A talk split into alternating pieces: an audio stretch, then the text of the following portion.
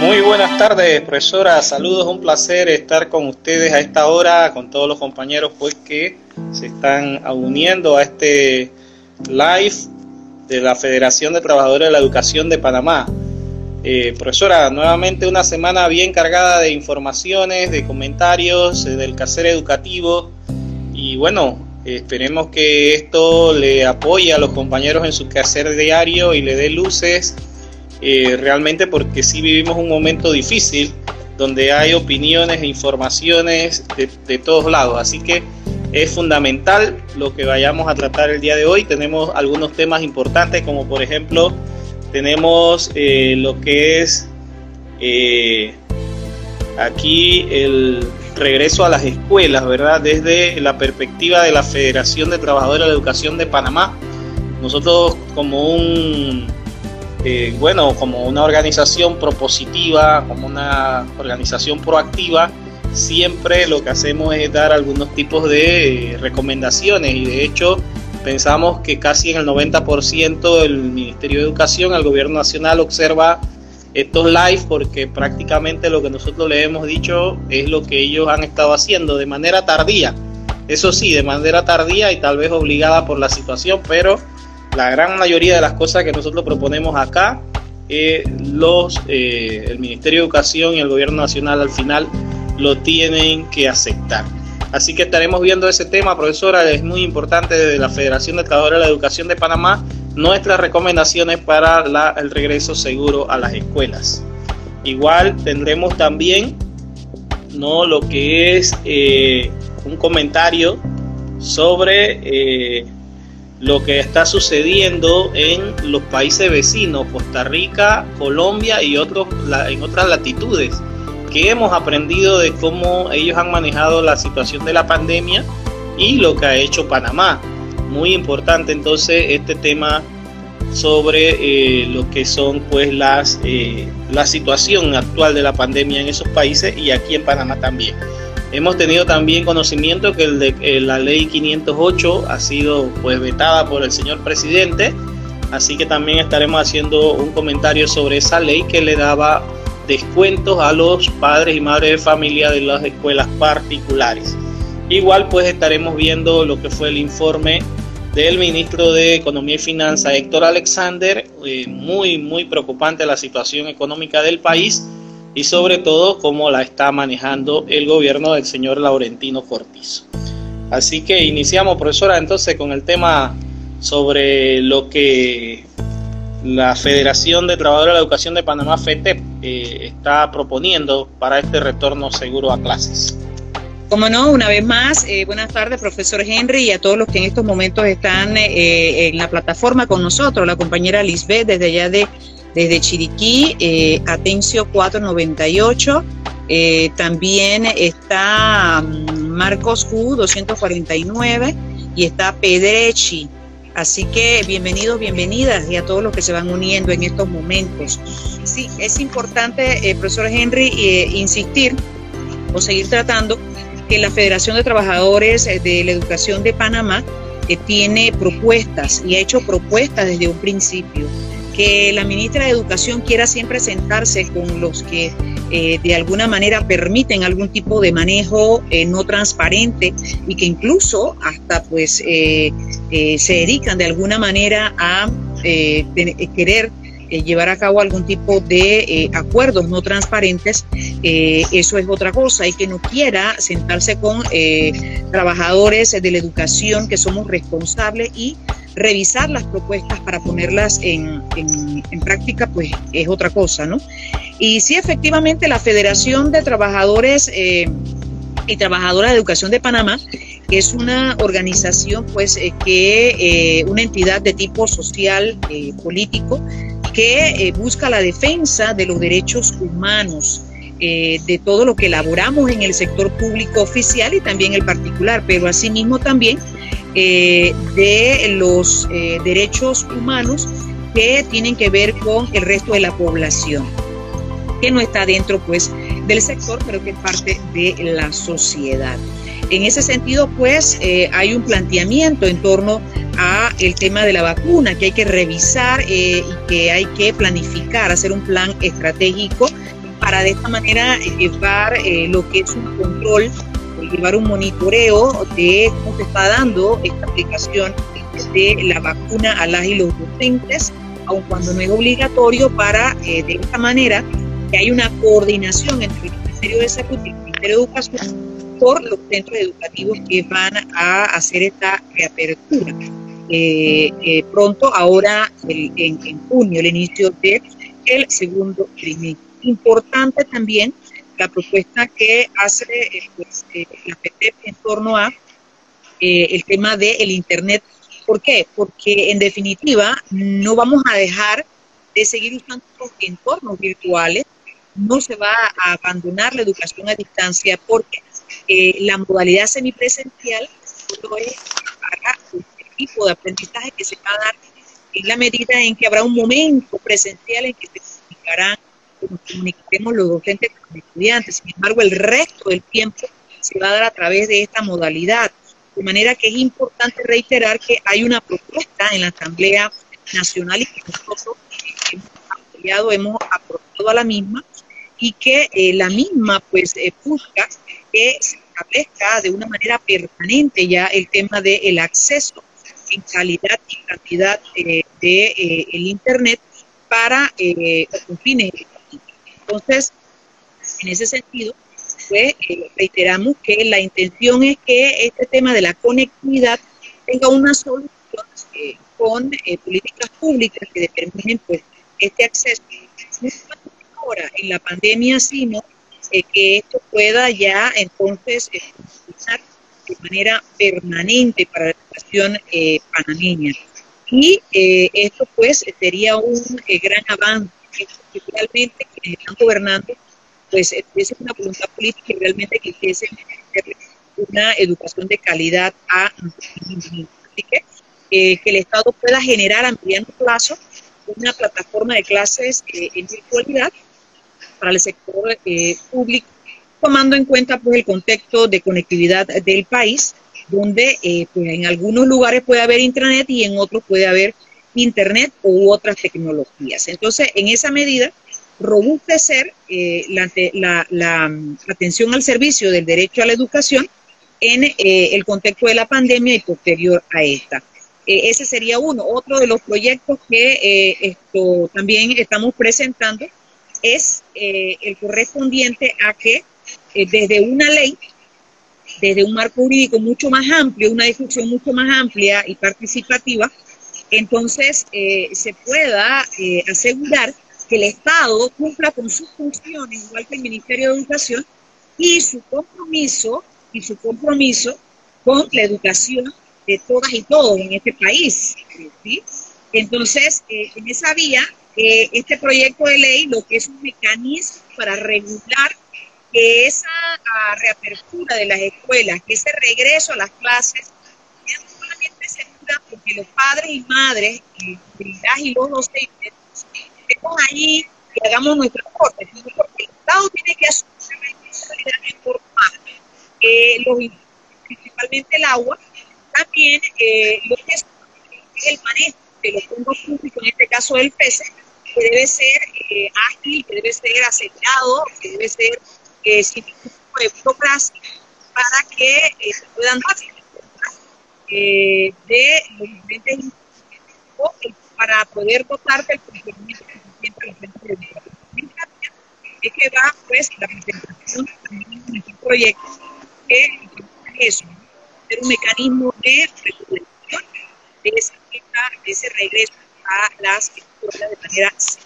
pero a la vez contemplando el hecho de que en algún momento, por las situaciones propias de la pandemia, de aumento de casos, se tenga que eh, cerrar nuevamente y volver entonces en algún otro momento cuando ya las autoridades de salud así lo Este proceso, con este proyecto, esta propuesta, iniciativa de ley, lo que busca es eso, que realmente el Estado sea responsable y se puedan prever, prever pues, estas situaciones que ya han ocurrido en otros países. Así también pues tenemos eh, propuestas que tienen que ver con el tema de eh, la atención eh, psicosocial de, nuestro, de nuestra comunidad educativa y para eso es importante pues reactivar lo que son los, los, los, comités psicopedagógicos, los gabinetes, perdón, psicopedagógicos que hay a nivel del país prácticamente entre 150 a 200 y que es necesario este apoyo en medio de esta pandemia. Asimismo, otro proyecto, otra propuesta que va en vías de eh, prácticamente sacar del sistema a los depredadores sexuales, porque en estos momentos donde se desarrolla una virtualidad, donde hay ese espacio de virtualidad, pues, nuestros estudiantes, eh, niñas, niños y adolescentes están mucho más expuestos. Así que en esa vía rápidamente eh, pues comentamos que son parte de nuestras propuestas como eh, CETEP en búsqueda de que los derechos humanos de todas y todos sean reconocidos. Lo que pudiéramos eh, hacer pues, eh, como comentario o resumen rápido frente a este primer tema, profesor. Sí, excelente, profesora, excelente los planteamientos. Bueno, nosotros también como federación siempre nos gusta dar nuestros planteamientos en bases sólidas hay dos estudios importantes que queremos mencionar. Uno es de la UNICEF, eh, de la UNESCO, donde ellos proponen cuatro elementos fundamentales para el retorno a las escuelas. Uno, lógicamente, es el agua potable. Eh, otro es eh, las baterías para lavado de mano, perdón, las estaciones para lavado de mano. La otra son las baterías de sanitarias y los insumos que se necesitan para tener las, eh, bueno, todo lo que es la bioseguridad dentro de las escuelas. Y nosotros, esto, si pudiéramos pues ver estos elementos uno por uno, el planteamiento al Ministerio de Educación es que no sacamos nada con falsear la información, con no dar la realidad que tenemos. Eh, el viceministro Ricardo Pinzón, viceministro de Infraestructura, dio una información no muy precisa donde decía que el 70% de los colegios tienen agua y él, eh, eso es totalmente cierto pues, puesto que en sus propios documentos eh, de lo que es el plan estratégico de, bioseguridad para el retorno seguro a las escuelas plantean que solo el 19% tienen agua potable. Entonces, este elemento que es fundamental de acuerdo a la UNESCO y a la UNICEF no puede faltar en las escuelas para el retorno seguro. Así que a todos los compañeros y compañeras que nos ven, a las comunidades educativas, a esos comités de bioseguridad, no dejen por fuera el tema del agua potable. Y el tema del agua potable no es solo tener una plumita, sino es tener todo lo que requiere y de acuerdo a la cantidad de estudiantes y personal que está dentro de la escuela. Eso es sumamente importante. El otro estudio que queremos mencionar es el estudio que se hizo, estudios de suficiencia y e-, equidad y efectividad de la infraestructura escolar, donde Panamá sacó realmente cifras alarmantes, donde el 70% de las escuelas no cumplen con al menos tres de los seis parámetros que eh, realizó este estudio. Así que eh, inclusive habla de que solo en las escuelas eh, apartado más pobre, solo el 9% tiene agua potable. Así que eh, esto eh, realmente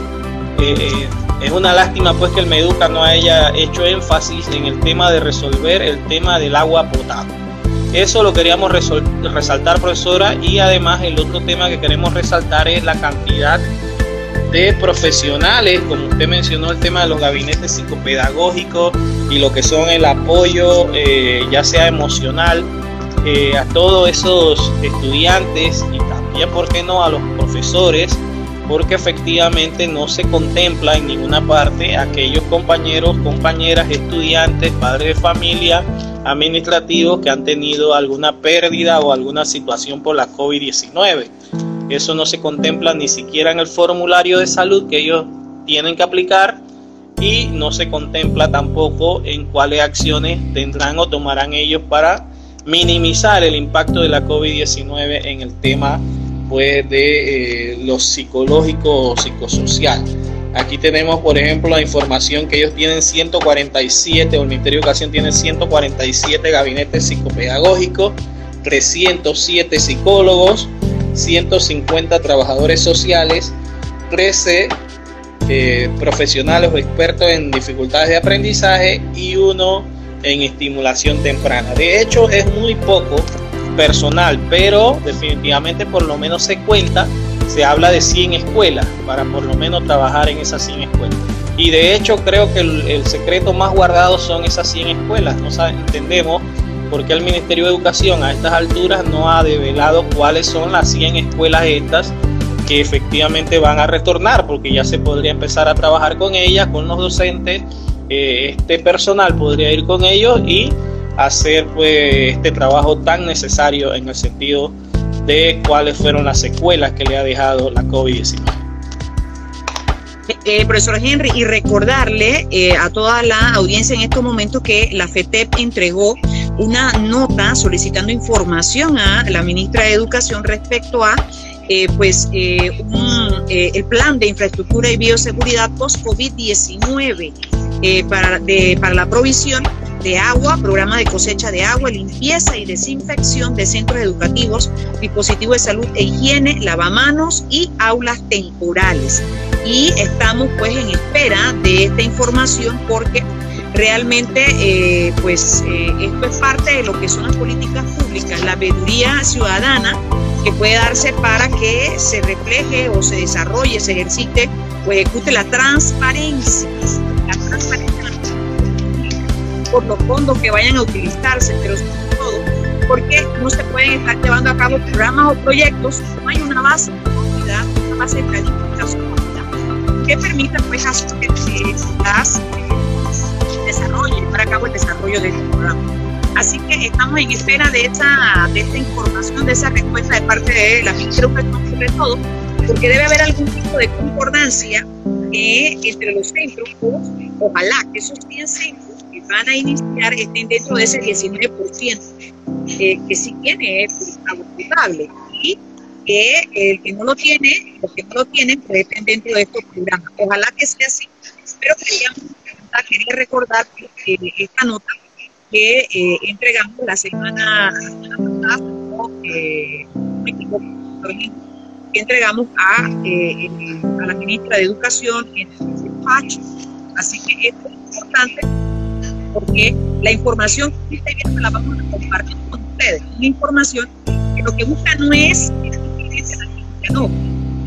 Buscamos es que realmente se planifique de manera estratégica y que los recursos del Estado sean bien utilizados para que el derecho humano, el derecho a la educación sobre llegue a todas y todos sin ningún tipo de eh, exclusión. Ahora, eso es lo que tiene en la situación número eh, pues, negativo a este acceso a la educación. En medio de la pandemia que se ha Sí, profesora, queremos recordar el número de Defensoría Laboral para los, compañeros. Realmente están respondiendo muy bien al tema de la Defensoría Laboral. 65 25 39 89, compañeros, para cualquier consulta en el tema laboral. Efectivamente, profesora, hay dos temitas también que no se pueden quedar por fuera en este, en este primer tema, y es el tema del nombramiento, los nombramientos de los trabajadores manuales, aquellas personas que son los que van a estar encargados de la limpieza del centro escolar. Sabemos muy bien pues de que se han destituido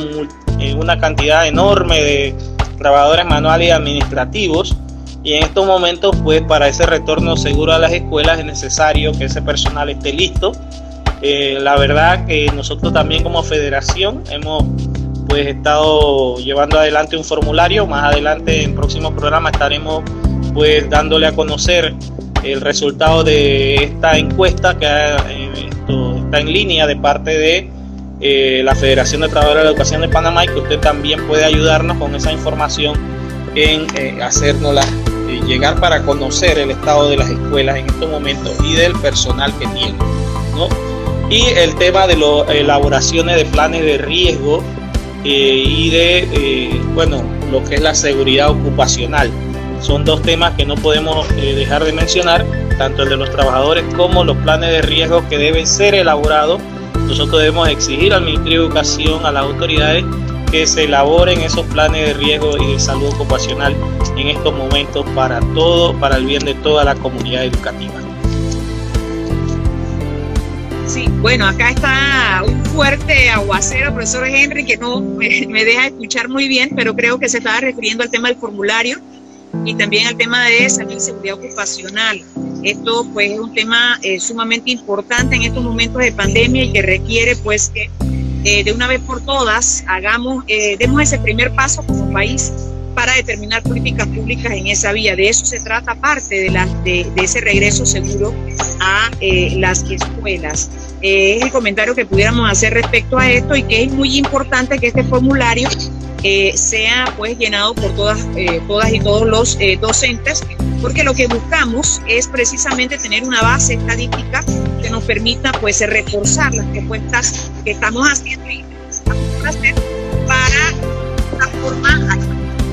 adecuado de educación, pero además de eso que, ese acceso en medio de la pandemia a las Sí, listo, profesora. Eh, bueno, entonces eh, pasamos al, siguiente tema que tenemos sobre lo que es eh, bueno, eh, que hemos aprendido en relación al manejo de la pandemia de nuestros vecinos, sobre todo de nuestros vecinos, Colombia y Costa Rica, ¿no? Sabemos que el mejor, dice que el mejor juez o el mejor árbitro es el tiempo, y el tiempo le da la razón al que la tiene, ¿no? Sabemos que Costa Rica, por ejemplo, fue un país que era insignia en el tema del manejo de la pandemia, la habían llevado muy bien, de hecho, ellos mismos esto, establecen que son el quinto eh, mejor sistema de salud, creo que de, América. Si no estoy, eh, eh, si no estoy interpretando mal un comunicado que hizo, ya les leo por aquí, es la Unión Médica Nacional Sindicato Médico de Costa Rica. Ellos envían una nota al presidente de la República y también al ministro de Salud y ellos, eh, pues en el punto número uno de sus propuestas, es interesante que proponen cerrarlas en el mes de mayo y junio. Dos meses de cierre de las escuelas es la propuesta de el Sindicato Médico de Costa Rica. Entonces, por eso le decía que uno no sabe eh, realmente, científicamente, eh, habría que comprobarlo pero mucho se le ha criticado a los docentes panameños porque hemos tenido una férrea lucha para que las escuelas se permanezcan, eh, bueno, cerradas porque, por el tema de que no hay las condiciones para regresar. Pero podría ser uno de esos elementos que tenemos las escuelas cerradas, la situación que tenemos hoy en día en relación al manejo de la COVID-19. Podría ser eso un elemento, porque definitivamente que la escuela tiene que ser eh, un área de contagio muy grande. Entonces, es claro, como les digo, hace falta que eso sea científicamente comprobado, pero definitivamente en algo tiene que abonar de que las escuelas estén cerradas y nosotros tenemos un porcentaje o prácticamente la pandemia bastante controlada y esos eh, países como Colombia y Costa Rica que lo tienen abiertos, entonces ellos eh, tienen esta gran cantidad de aumento de casos. ¿Qué le parece, profesora? Sí, como no, profesor Henry, es muy importante el análisis eh, comparativo respecto pues, a la situación que está viviendo tanto Costa Rica como Colombia en este momento con, esos, con esa, tercera, esa tercera ola. efectivamente, ninguno de estos países eh, reguló esa, ese regreso a las escuelas, eh, clases presenciales, considerando que eh, esa posibilidad de aumento de casos y tener que cerrar. Entonces se interrumpe de manera traumática, eh, eh, de manera pues, muy, muy fuerte, pues, eh, pues ya se estaba llevando. Entonces es necesario hacer un análisis frente a esto, porque habría que hacer una comparación de los números. Sin embargo, sabemos que la tercera eh, ola ya está considerando en nuestro país. Ya hay titulares del sector de salud de esa que se están viendo a las y los trabajadores por a la posibilidad de que pronto se dan el desarrollo de los Así que debería ser parte y es que hay una planificación estratégica, esto se reflejaría en la medida en que eh, en medida en que se contempla que al darse la tercera ola no debería darse la reapertura de las escuelas. Ojalá el gobierno nos tanto hasta ahora y tome en cuenta lo que ha ocurrido en este país,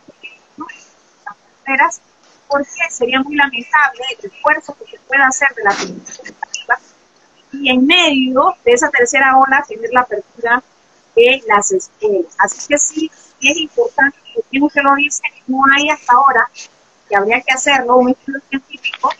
y esto, la reapertura de los centros educativos tuvo algún tipo de influencia eh, en, que se. Yo eh, plantearía que el tema, eh, en la medida en que se van, se van abriendo los bloques, se abren los bloques, no se contempla un seguimiento, una verificación del cumplimiento de la, la normativa, del cumplimiento de las medidas de bioseguridad que no se le da a la población a que pueda sufrir de esto, eh, eso incluye eh, específicamente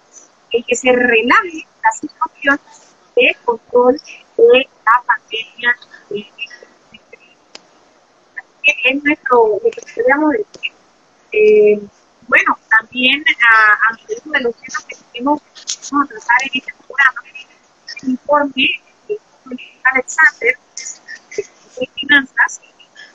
importante que Colombia, aparte que tiene la tercera ola, tiene una situación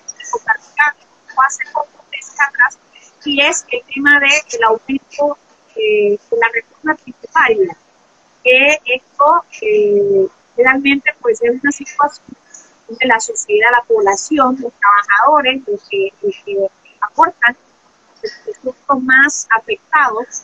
eh, porque se le hace descuento de los impuestos de manera obligatoria, sin embargo, los dependientes, los grandes empresarios,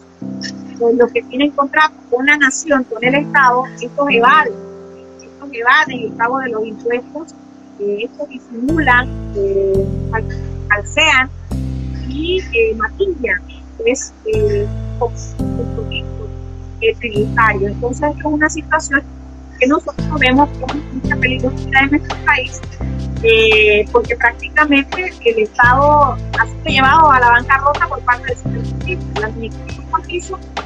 ha llevado a nuestro país, al Estado panameño, a una bancarrota, en la medida en que aquí se ha despilfarrado dinero, hay escándalos de corrupción. Eh, se sigue usando gráficos de, de partidas para situaciones que no corresponden, que no son parte de la pandemia o que no son realmente necesarias, mientras pues hay una población golpeada económicamente y afectada socialmente por esos efectos. Así que es lo que pudiéramos decir. O sea, estos dos países que son fronteras nuestros, ya eh, Costa Rica lo tuvo y ahora Colombia, esta situación de una decisión del gobierno a hacer aumento en esta vía. Entonces nosotros tenemos que tener, como se dice eh, eh,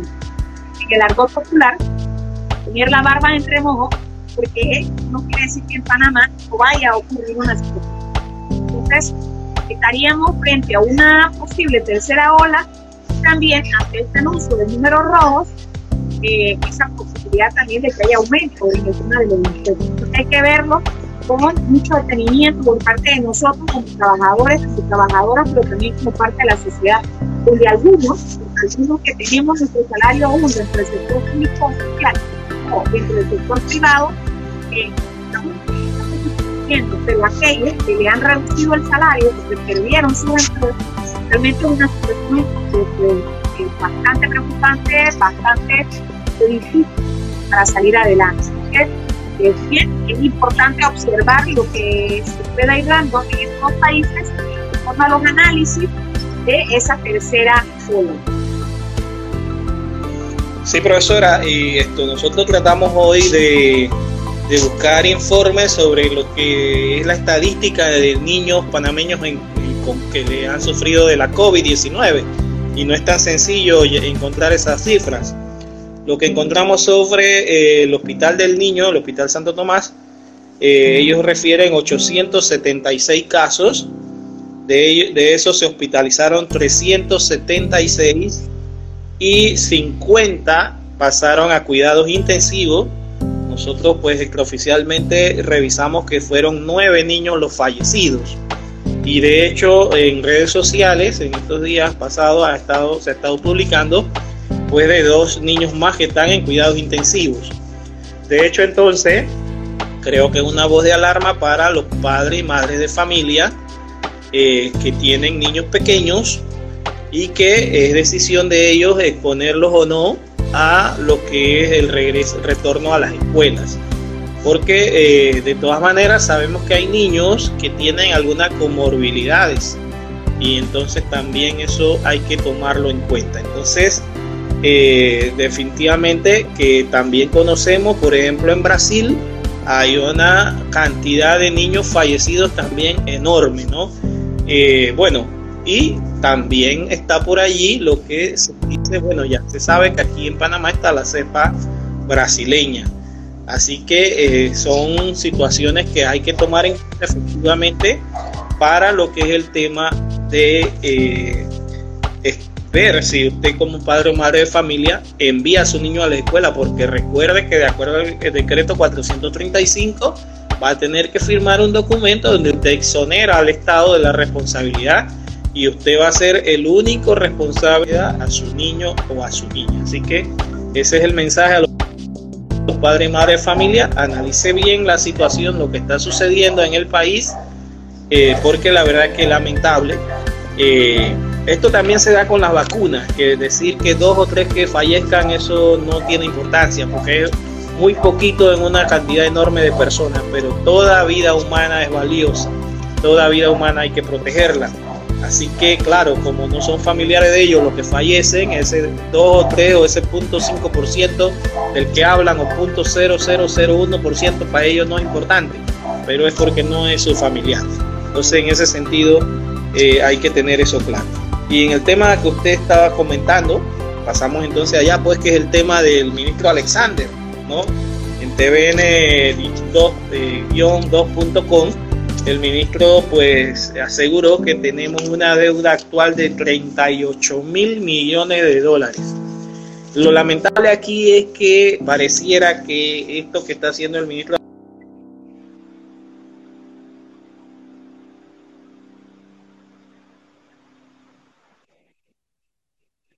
habla también de que estamos en números rojos, pero él es el que dirige las finanzas públicas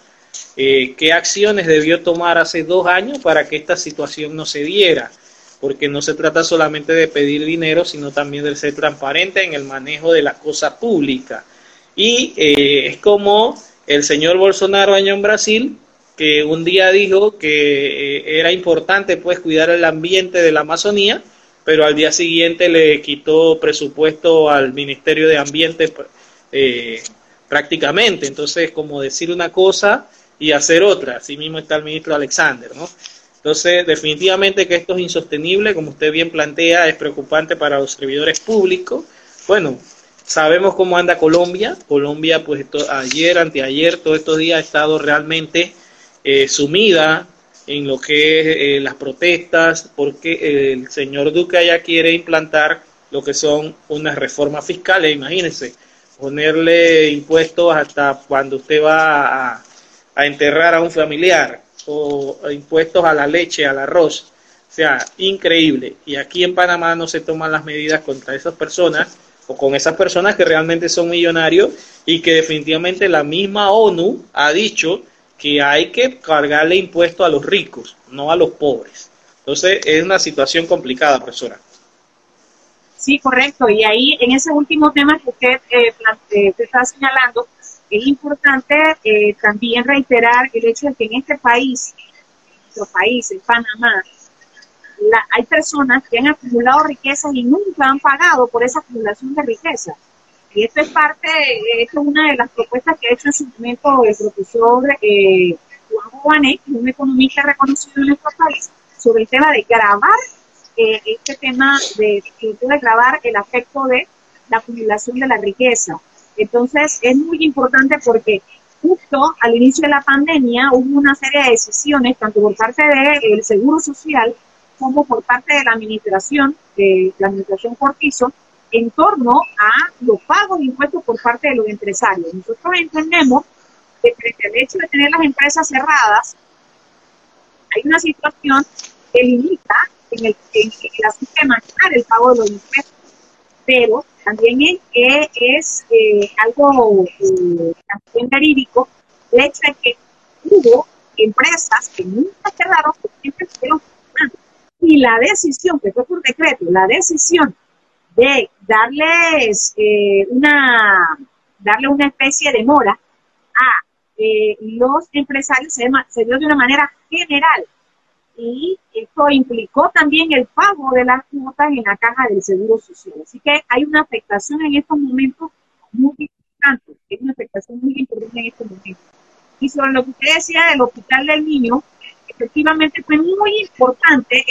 pero datos estadísticos en el informe que dio el director, porque eso eh, nos da una, una claridad acerca del el manejo de eh, los contagios en la niñez panameña. Y es que estos niños se contagiaron sin haber estado en las escuelas. De manera que siendo la escuela un espacio de mucha interactividad, entonces requiere que se tengan los controles, los monitoreos y todos los insumos que son necesarios para poder que ese regreso a las escuelas sea seguro. Así que reiteramos ahí esa reflexión en esa vía, porque esto indica que, reitero, sin estar en las escuelas, casi 900 niños eh, fueron contagiados. Entonces, eh, eso, eso pues nos da una proyección más o menos de cómo sería eh, en algún momento la exposición de nuestros niños si no hay los cuidados, no hay la, la seguridad establecida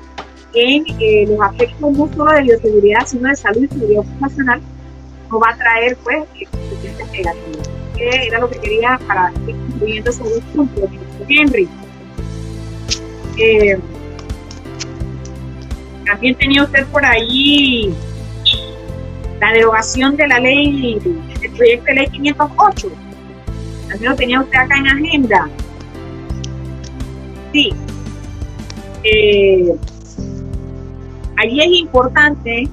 destacar lo siguiente. Esta es, una vez más, el presidente de la República veta un proyecto, veta un proyecto para favorecer a alguien en particular. Yo quiero traer eh, a colación, y eso sin verificar lo que ya hay, lo que es necesario hacer. En primera instancia, es el proyecto 130. Voy a, solamente mencionar algunos. Está la ley de moratoria, la, ley 130, el proyecto de ley 130, ese proyecto lo que buscaba era instalar un comité interinstitucional para precisamente crear, eh, llevar un control, crear las políticas públicas de prevención eh, en lo que respecta al abuso a menores y llevar un control entre todas las instituciones de manera coordinada, entre todas las instituciones que tienen una responsabilidad en este aspecto, hacia la niñez, hacia la, hacia la adolescencia lo vetó. También eh, ahora este proyecto que, eh, si bien es cierto, no contempla algo que nosotros hemos planteado y es eh, regular o normar lo que tiene que ver con la calidad del servicio educativo que brindan las, las instituciones eh, particulares de. Eso no está contemplado, es decir, que a mí me pueden seguir dando un servicio, pero me siguen cobrando. Entonces, esto, es una situación muy preocupante porque este proyecto es una espalda más que le da el Estado a los padres y madres de familia que están asfixiados por el cobro de la mensualidad. Que los empresarios, los dueños de los centros particulares, han seguido cobrando sin ningún tipo de miramiento, aunque estamos en pandemia. Y el Estado rehúsa eh, evade su labor de proteger, de darle garantías a la población, a los padres y madres de familia, a la niñez, nos somete a una exposición, es decir, por encima del derecho a la educación, derecho humano, a la seguridad jurídica de los que tienen un negocio con la educación. Eso no puede seguir en este país. Tenemos, tenemos eh, que eh, entrar en una revisión de la propia eh, ley orgánica, no, no para reformarla, sino para hacer los ajustes necesarios desde el proyecto de ley que puedan alimentarla, que puedan fortalecerla. Entonces, ese sería mi comentario, profesor Henry, en torno a este proyecto. O sea, una vez más el Estado abandona a la comunidad educativa, a los usuarios, a los usuarios, a los que tienen el derecho de educarse, a nuestra niñez, nuestra adolescencia, nuestra juventud. Una vez más evade esa responsabilidad y protege a los empresarios. Protegió a los empresarios al hacer un acuerdo de colaboración en el tema de la conectividad y el tema del acceso a la Internet. No quiso aprobar, discutir el proyecto de ley que hay en la Asamblea y que uno de ellos lo apoyamos nosotros, que tiene que ver, como, como dije en el comentario anterior, que tiene que ver con eh, precisamente se dote un acceso en calidad y en cantidad de Internet para fines educativos. Entonces, aquí se está favoreciendo un sector que de por sí ya tiene ganancias, mientras un sector que está haciendo reclamar que el Estado le dé su derecho a educación, pues está una vez más siendo violentado este derecho. Sí, profesora, y aquí esto lo bien cuestionable y prácticamente también sospechoso es que se da un día antes de que termine eh, la Asamblea Nacional, ¿no? Casualmente para no dar el tiempo para que la, Asamblea pues reconsidere de alguna manera. Eh, hay que ser objetivo en este tema, porque efectivamente, eh, por ejemplo, las instituciones particulares de educación no están, por ejemplo, pagando el nivel de luz que se paga si estamos en presencialidad. Recordemos que eh, esas escuelas cuentan con aire acondicionado, pero en estos momentos no hay ningún estudiante en esas aulas, así que eso se lo está ahorrando la escuela o la universidad particular. Igualmente en el tema de la internet, quien está pagando la internet son los padres de familia. Bien lo decía el señor Lombardo en la asamblea de la Federación de Trabajadores de la Educación de Panamá, que esta ley prácticamente iba a ser, en buen panameño, iba a ser chifeada por el presidente de la República, que es lo que está haciendo. Está tratando de alargar el tiempo para ver cómo entra todas las escuelas y con eso pues eh, tener la excusa perfecta para no pasar la ley, porque todavía la ley puede ser pasada por insistencia, ¿no? Pero efectivamente utilizó pues el último día, prácticamente el último día de la asamblea para no hacerlo. Entonces esto realmente es lamentable. Nuevamente el gobierno del señor Cortizo protegiendo los intereses económicos. Se trata de ser objetivo, como digo, si no podía o si hay alguna recomendación, debió hacerse un estudio objetivo de cuánto verdaderamente se está ahorrando estas escuelas y poder darle pues el porcentaje ese que eh, no está utilizando las escuelas particulares porque en estos momentos se lo están ahorrando. Y tenemos que hablar también del tema laboral con relación a los compañeros docentes que trabajan en esta, en esta eh, sección eh, de la educación panameña, que efectivamente esto tiene que ser un caos, porque ahora mismo nosotros sospechamos que hay docentes atendiendo una cantidad enorme de estudiantes que definitivamente no lo harían si estuviéramos en clases presenciales y eso también equivale a un ahorro de parte de esas instituciones. Entonces, lamentable, como usted bien dice, lamentable que el gobierno nacional eh, siempre esté pensando pues en eh, los intereses eh, de los que más tienen y no de los que menos tienen, porque definitivamente hay una clase golpeada, que es esa clase media, definitivamente que en su mayoría es la que asiste a este tipo de colegios particulares. Entonces, bueno, estar pendiente de esa situación, profesora, para ver eh, de qué manera podemos apoyar a los eh, compañeros que están en esa vía de los, colegios particulares, al señor Lombardo y, y, demás, ¿no? También esto, bueno, tendríamos que hablar hoy también de la huelga de las enfermeras, ¿no? Tendríamos que darle ese apoyo moral a las compañeras enfermeras porque efectivamente creemos que tienen toda la razón en el sentido de que ellas están bien sacrificadas y no se les está pagando y no se les da dando los incentivos que ella como trabajador, trabajadora de la salud tienen derecho máximo cuando son las primeras en la línea de batalla. Así que eh, solidario ese apoyo a las compañeras enfermeras. Bueno, profesor Henry, saludamos por acá a Margelis, a Mirko Delgado, a César, eh, a Julio César Calles, a Rosa, eh, también tenemos aquí a eh, Luis Ritter, a Iracema Abrego, a Ángel Matemático, Matemática, también a Tatiana, a Mendoza Anílica, a Walter, eh, eh, Joela Espuma, eh, Leilán,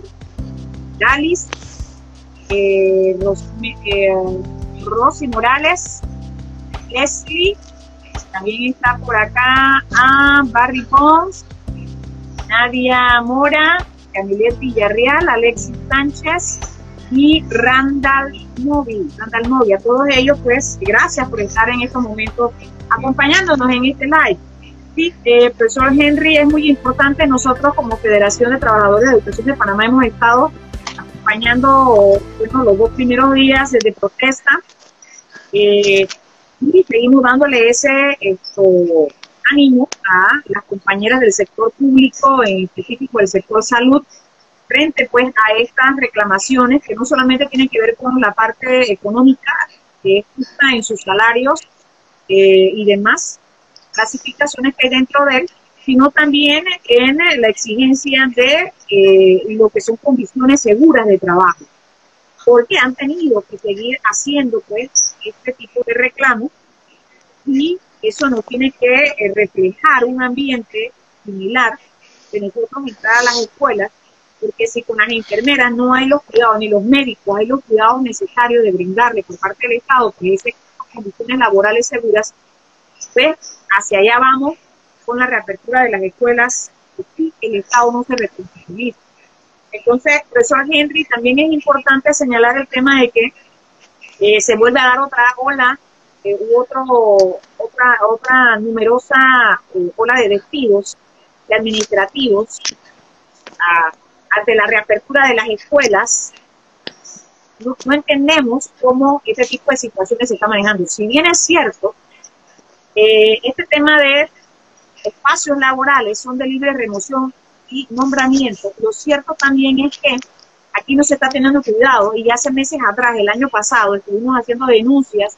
y las comunicaciones con la Defensoría del Pueblo frente a estos administrativos que tienen enfermedades crónicas, tienen discapacidad o tienen alguna, eh, algún familiar discapacitado que depende o que tiene alguna situación especial que depende de esta persona. Entonces no se está considerando esto y eh, es una situación que nos preocupa porque son parte del personal que trabaja junto a nosotros en los centros educativos y realmente no estamos viendo que se esté creando las condiciones seguras para mantener limpias las escuelas o para que se dé, pero aparte eh, se dé un, un, un ambiente seguro. Pero aparte de esto está el tema de la inseguridad que se crea y la desprotección total y violación a los derechos humanos de estos trabajadores y trabajadoras. Entonces, eh, eso quería mencionarlo, sobre todo por el hecho de que la ministra de Educación se señaló en, su última declaración,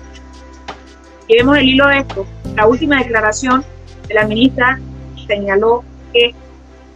la próxima semana serán los directores regionales, directores y directoras regionales, quienes anunciarán cuál es la escuela dentro de su región que hará esa reapertura para, la, para las clases presenciales en la modalidad semipresencial.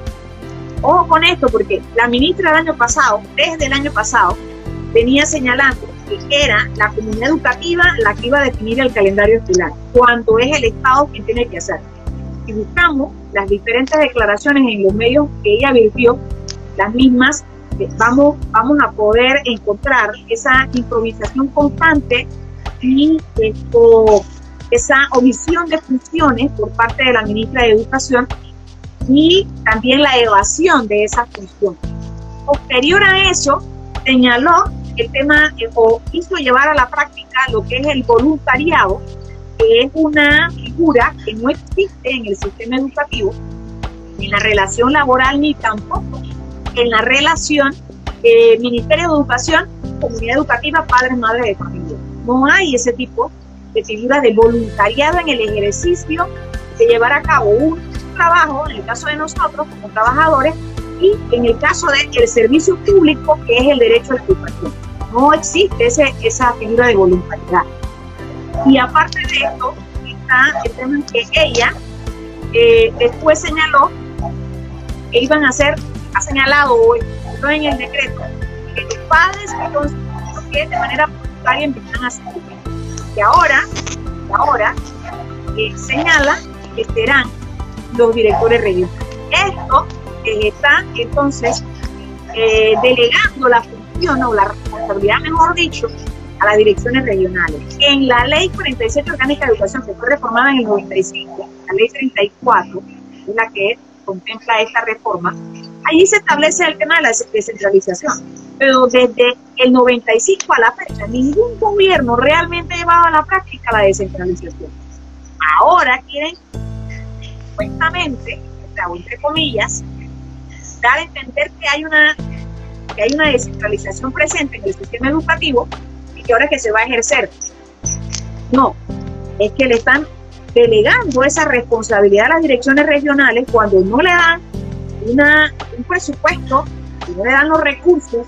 ni humanos ni financieros para que puedan ejercer esa descentralización y puedan darle respuesta a los problemas que tiene cada región educativa. Entonces, en ese sentido de mi comentario, porque eh, poco a poco, día tras día, en las declaraciones de la ministra de Educación, reitero, se evidencia lo que es la improvisación, la omisión de o la evasión de esas funciones, de esa responsabilidad.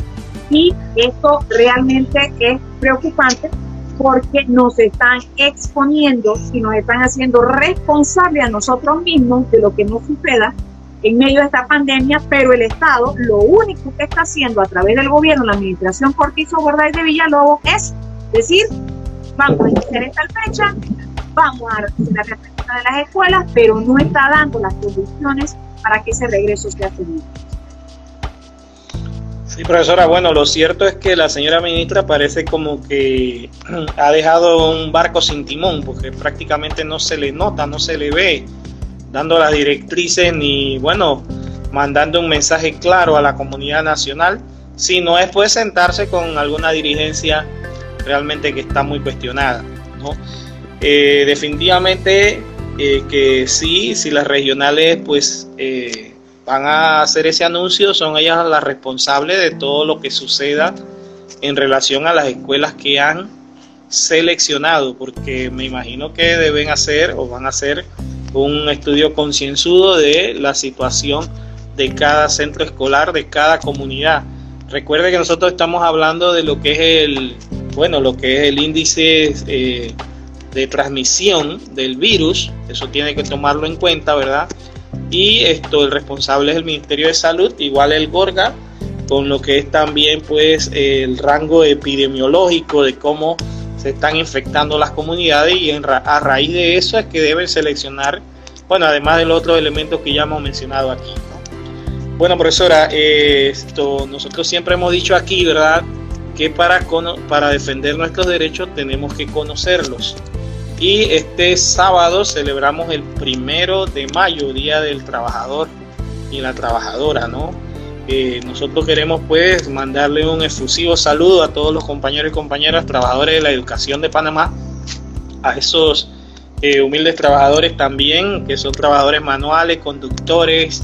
eh, secretarias, bibliotecarias, bueno, todo el, todos los que trabajamos en el sector educación, tanto particular como público,